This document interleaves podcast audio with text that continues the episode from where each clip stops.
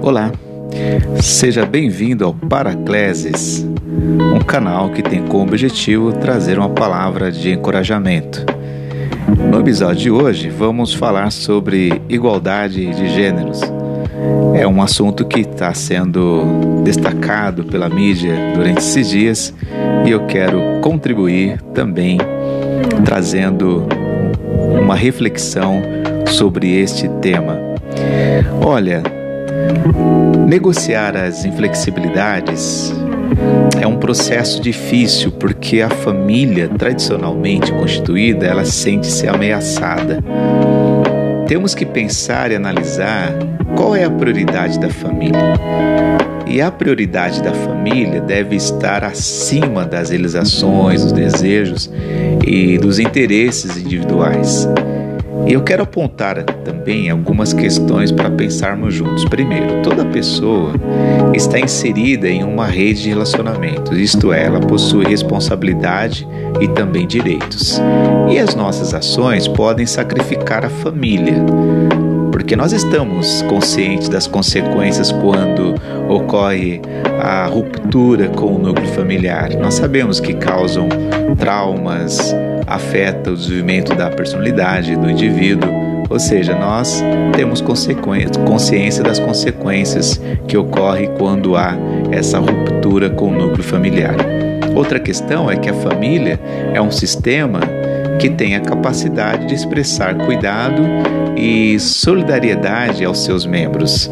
E também a família ela sofre tensões que desencadeiam crises, e essas crises podem causar um um equilíbrio disfuncional na família, isto é, vai gerar uma família desequilibrada. Bom, pensando sobre qual a prioridade da família, nos leva então a, a fazermos os questionamentos quanto às propostas dessa nova conjuntura de família a qual está sendo proposto para ser adotada por aqueles que adotam uma maneira de, de viver é, segundo aquilo que imaginam estar corretos e, e valorizam né, em sua própria pessoalidade. Mas eu quero aqui pensar também sobre a natureza humana. Porque o que deve prevalecer na vida humana não são as nossas ideias sobre Deus, mas as ideias de Deus sobre nós. Qual a ideia que Deus tem sobre a natureza humana? Um ser que possui uma substância divina, isto é, fomos criados à sua imagem e à sua semelhança.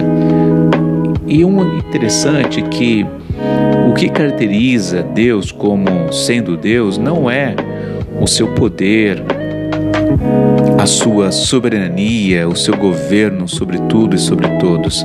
O que caracteriza a natureza de Deus é que ele é um ser pessoal. Sendo assim, o ser humano tem na sua essência a, esta característica de ser pessoal, é a pessoalidade de cada um de nós. Somos seres pessoais, é, indivíduos que têm capacidade, responsabilidade, liberdade. Mas Deus, ele é totalmente resolvido, ele é totalmente pleno. Em contrapartida, nós, seres humanos, somos incompletos e mal resolvidos. Paul Toner disse que a humanidade é criada à imagem de Deus, mas ao mesmo tempo tende à destruição. Homens e mulheres feitos para ter comunhão com Deus, o Pai, rebelam-se e possui a experiência de estar perdidos. Todos os homens estão exilados, empobrecidos e todos se sentem culpados. Todos anseiam pela plenitude do lar que abandonaram e por perdão. Agora podemos levantar outros questionamentos como Estamos nos desenvolvendo como pessoas ou estamos criando personagens para atuar na história? O que estamos fazendo não é o resultado do que há dentro de nós? Agora, o que há dentro de nós? Qual o conteúdo que preenche o nosso ser? O conteúdo determina como vamos viver. O conteúdo não tem a ver com apenas o conhecimento, mas principalmente com a pessoa de Cristo. E o apóstolo Paulo, em Efésios 3, versículo 19, ele diz que vocês experimentem este amor, ainda que seja grande demais para ser inteiramente compreendido. E ele diz: isto é algo que você deve pensar e devemos crer e devemos buscar ter essa vida totalmente preenchida com toda a plenitude de vida e poder que vem de Deus. Então vocês, diz Paulo, serão preenchidos com toda a plenitude de vida e poder que vem de Deus. É este conteúdo que devemos ter em nós. O conteúdo é Jesus, a vida é Jesus, a plenitude de vida e poder que vem de Deus. É esse conteúdo que devemos ter em nós. Mas um aspecto bastante sério é que, com essas novas conjunturas, nos tornemos em uma sociedade desprovida de princípios que norteiem a vida. Podemos nos tornar, e eu creio que vamos nos tornar, em uma sociedade guiada pelas emoções e não mais pela razão. Por isso nós devemos assumir a nossa responsabilidade diante da vida. Porque as Sagradas Escrituras, elas revelam os princípios que norteiam a vida na direção do que é bom, no que é perfeito e no que é agradável. Resumindo, esta é a vontade de Deus, porque a vontade de Deus ela é boa, perfeita e agradável.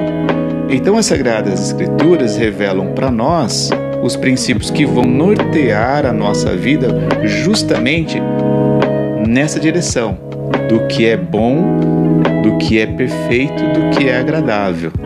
Então devemos centralizar nossa vida na vontade de Deus.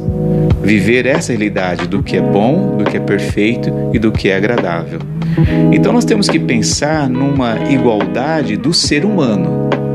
Igualdade do ser humano no que diz respeito às suas responsabilidades, que correspondem à sua natureza criada à imagem e semelhança de Deus. Então, chamar o ser humano hoje, chamar todos nós para a dimensão da vida criada e sustentada por Deus. Esse é o desejo de Deus, essa é a proposta do Evangelho. Chamar o ser humano para a dimensão da vida criada e sustentada por Deus. Porque os nossos instintos nos, nos, nos empurram para trás. E os nossos, as nossas aspirações nos levam para, para Deus. Mas por que as nossas aspirações nos levam para Deus? Porque diz a palavra que a nossa alma, o salmista disse isto, no Salmo 42, que a nossa alma tem sede de Deus, do Deus vivo. Então as nossas aspirações nos levam para Deus. Por isso que eu entendo que a igualdade de gêneros é uma ação em defesa dos instintos humanos. Porém, não é uma ação que trará igualdade. Pelo contrário, irá criar maiores contradições e irá também causar lesões na sociedade.